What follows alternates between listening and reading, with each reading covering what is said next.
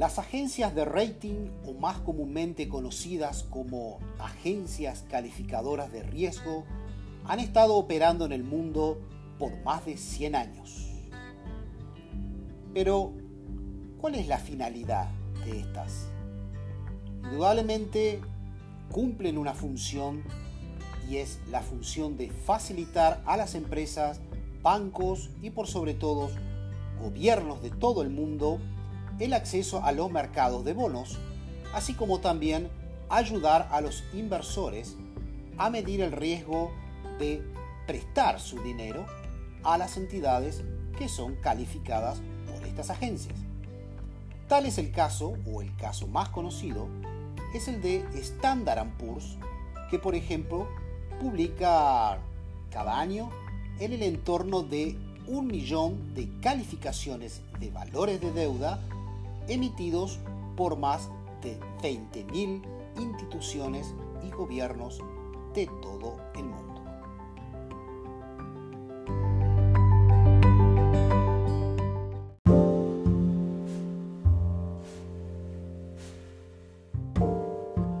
Mi nombre es Marcelo Suárez y los invito a un café en Baker Street. Un momento para analizar la economía, las finanzas, los negocios desde esta calle tan misteriosa en el centro de Londres.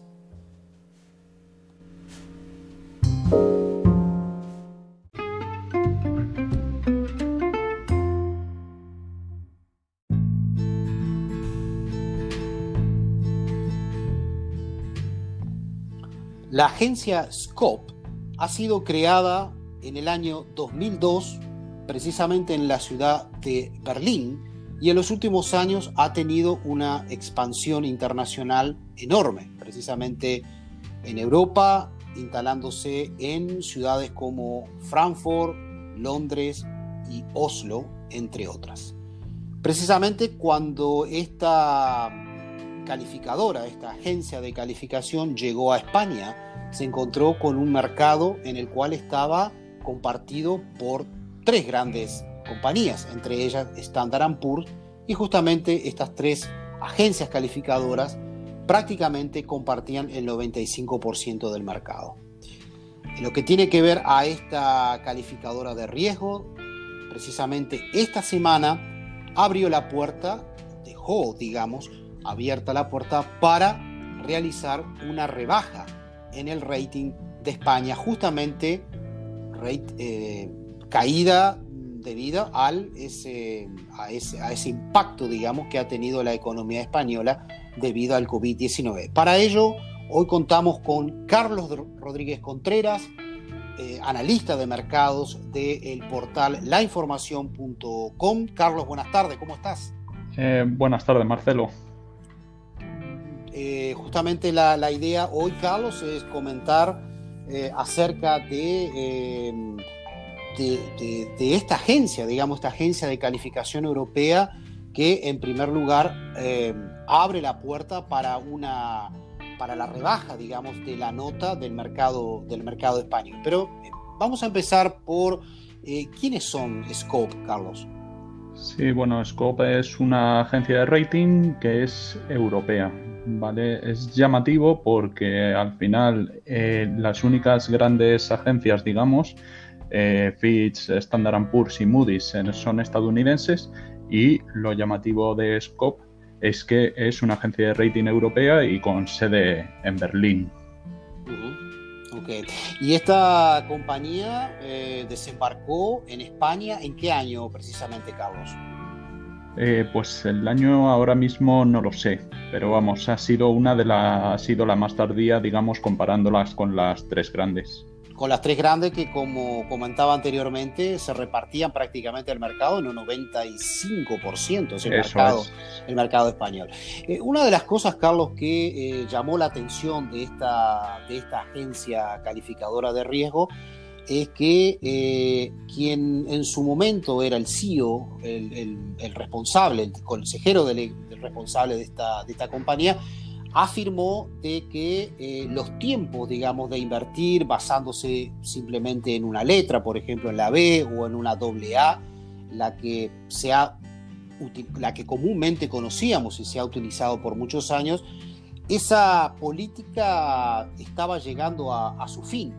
Y justamente esta agencia calificadora de, riesgo, eh, en referencia a esta, nueva, a esta nueva política, afirma de que a partir de ahora sus eh, calificaciones van a ser distintas.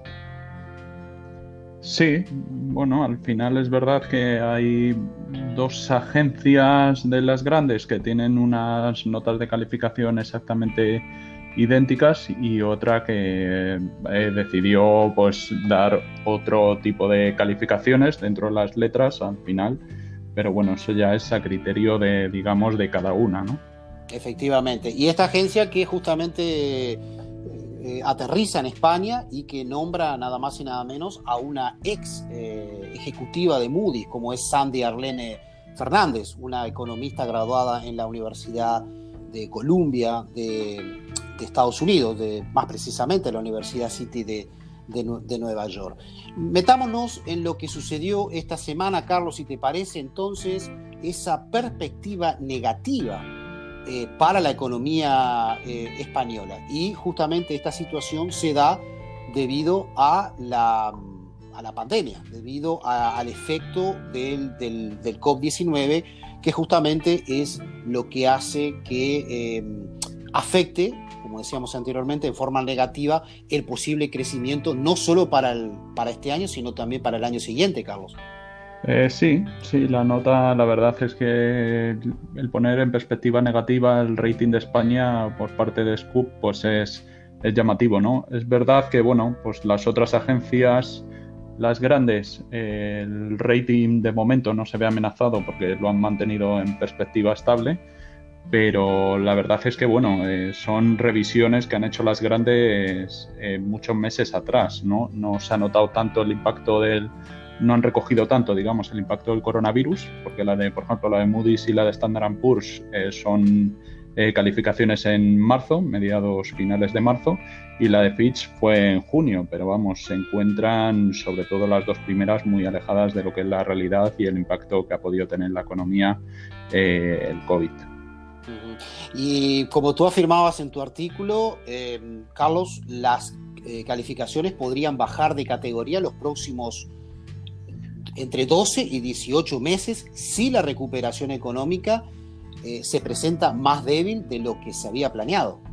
Sí, sí, los analistas de Scoop pues, eh, han hecho su rating y al final, claro, con el impacto del COVID en la economía, pues ya sabemos que al final los ingresos eh, serán menores, al final se disparará o aumentará la deuda pública, aumentará el déficit y entonces pues la verdad es que la situación es complicada, ¿no?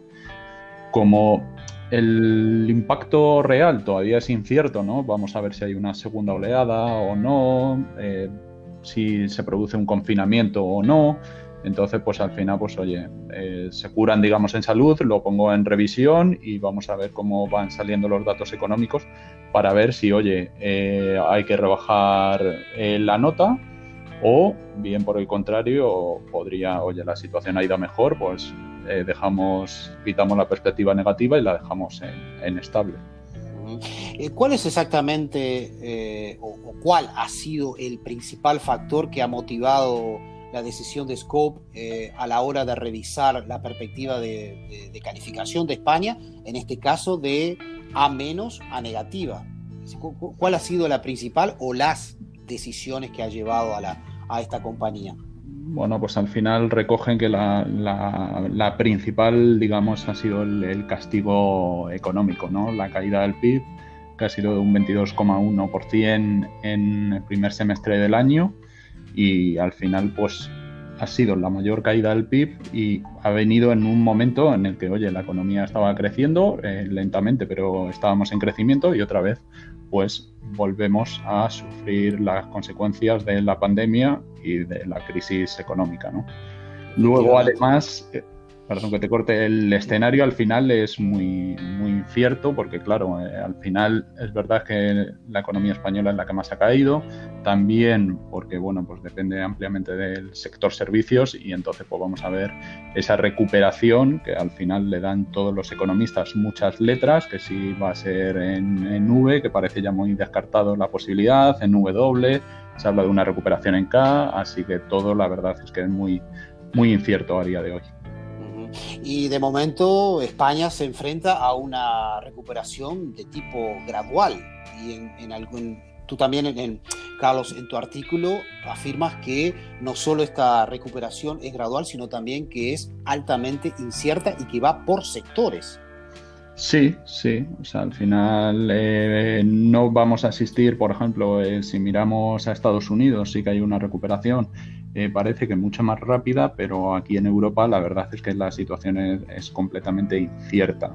Eh, por sectores, al final, eh, claramente, los más ligados, digamos, a turismo, sector servicios, son los que más van a sufrir las consecuencias, que ya lo estamos viendo, y el resto pues tratarán de recuperarse lentamente. Al final, eh, hablan muchos expertos financieros de que al final por la recuperación probablemente no vengan incluso en 2021, sino que tengamos que esperar a, 2022. ¿Y cómo, cómo ves eh, desde tu punto de vista profesional ese periodo de recuperación tan largo? Porque esperar al, 2024 es un, es un plazo relativamente largo. Sí, bueno, supongo que será más 2022, eh, pero veremos, veremos a ver ¿no? cómo, cómo se desarrolla la situación. Lo que, lo que está claro es que al final, pues bueno, eh, cuando, cuando dependes mucho de, algún sector, pues la verdad es que el impacto es, es, mucho mayor, ¿no? Y en el caso de España, pues había una gran dependencia del sector servicios, ¿no? Eh, otras economías, por ejemplo, vemos a Estados Unidos, hay mucho componente tecnológico, hay mucha eh, industria detrás, pero en nuestro caso, pues al final vemos que, el sector que nos ha motivado toda la recuperación ha sido sobre todo el turismo. Efectivamente. Y esta agencia, esta agencia crediticia, afirma de en base, la base referencia de de SCOP es que la, economía española se recuperará en el entorno de un apenas de un 7, de un 7% es decir, en el, siguiente año, eh, lo cual muestra un descenso del, Producto Bruto Interno proyectado en alrededor del 12,5% en lo que resta del 2020, Carlos. Sí, eso es, ¿no? Eh, al final yo, yo creo que estas previsiones, pues, pues al final Vamos a ver cómo se desarrolla la economía, pero lo que muestran es que al final lo lleva a haber un gran impacto, que es verdad que nos vamos a recuperar algo en el segundo semestre del año, pero la realidad es que va a ser una imagen desoladora para este año y probablemente veremos, pero que tardará tiempo en recuperarse y y a ver, a ver que, claro, es que hasta que no haya la vacuna, no se solucione la pandemia y tengamos, digamos, toda la libertad, pues al final es muy difícil dar pronósticos, ¿no? Porque un día, de un día a otro, pues la situación puede dar un giro de 180 grados.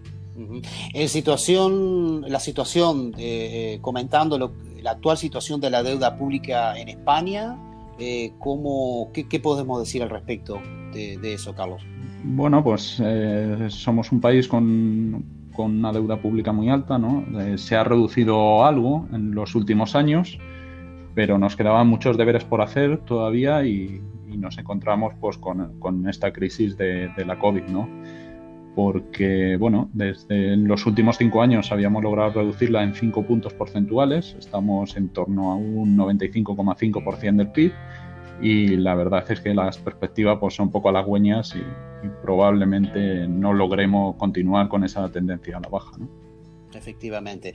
Y tú mencionabas un sector clave para la economía española, el turismo.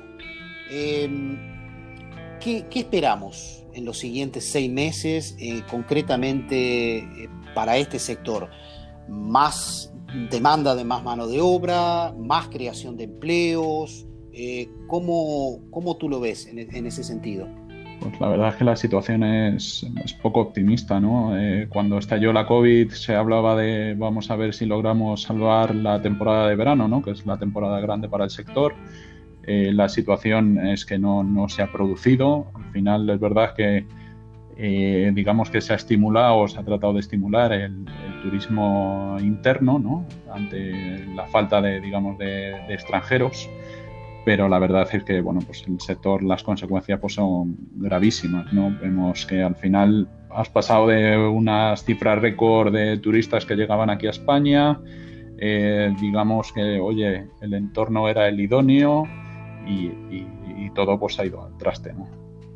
Efectivamente, sí, y por supuesto de que la decisión del gobierno británico de eh, imponer esa, esa eh, cuarentena al regreso eh, al Reino Unido también fue algo que causó un, un impacto negativo.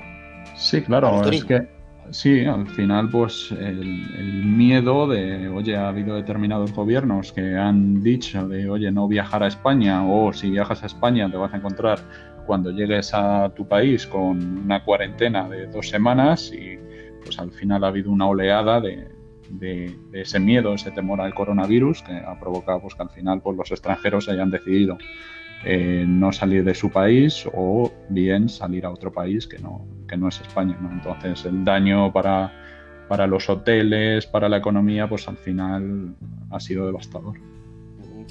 Carlos Rodríguez Contreras, eh, analista eh, de mercados para el prestigioso portal lainformación.com. Las gracias como siempre y el saludo desde Londres, el saludo a la distancia y que eh, los siguientes, probablemente que los siguientes meses sean de tipo halagüeño para la economía española. Un abrazo, Carlos. Muchas gracias, Marcelo. Un abrazo también muy fuerte para ti.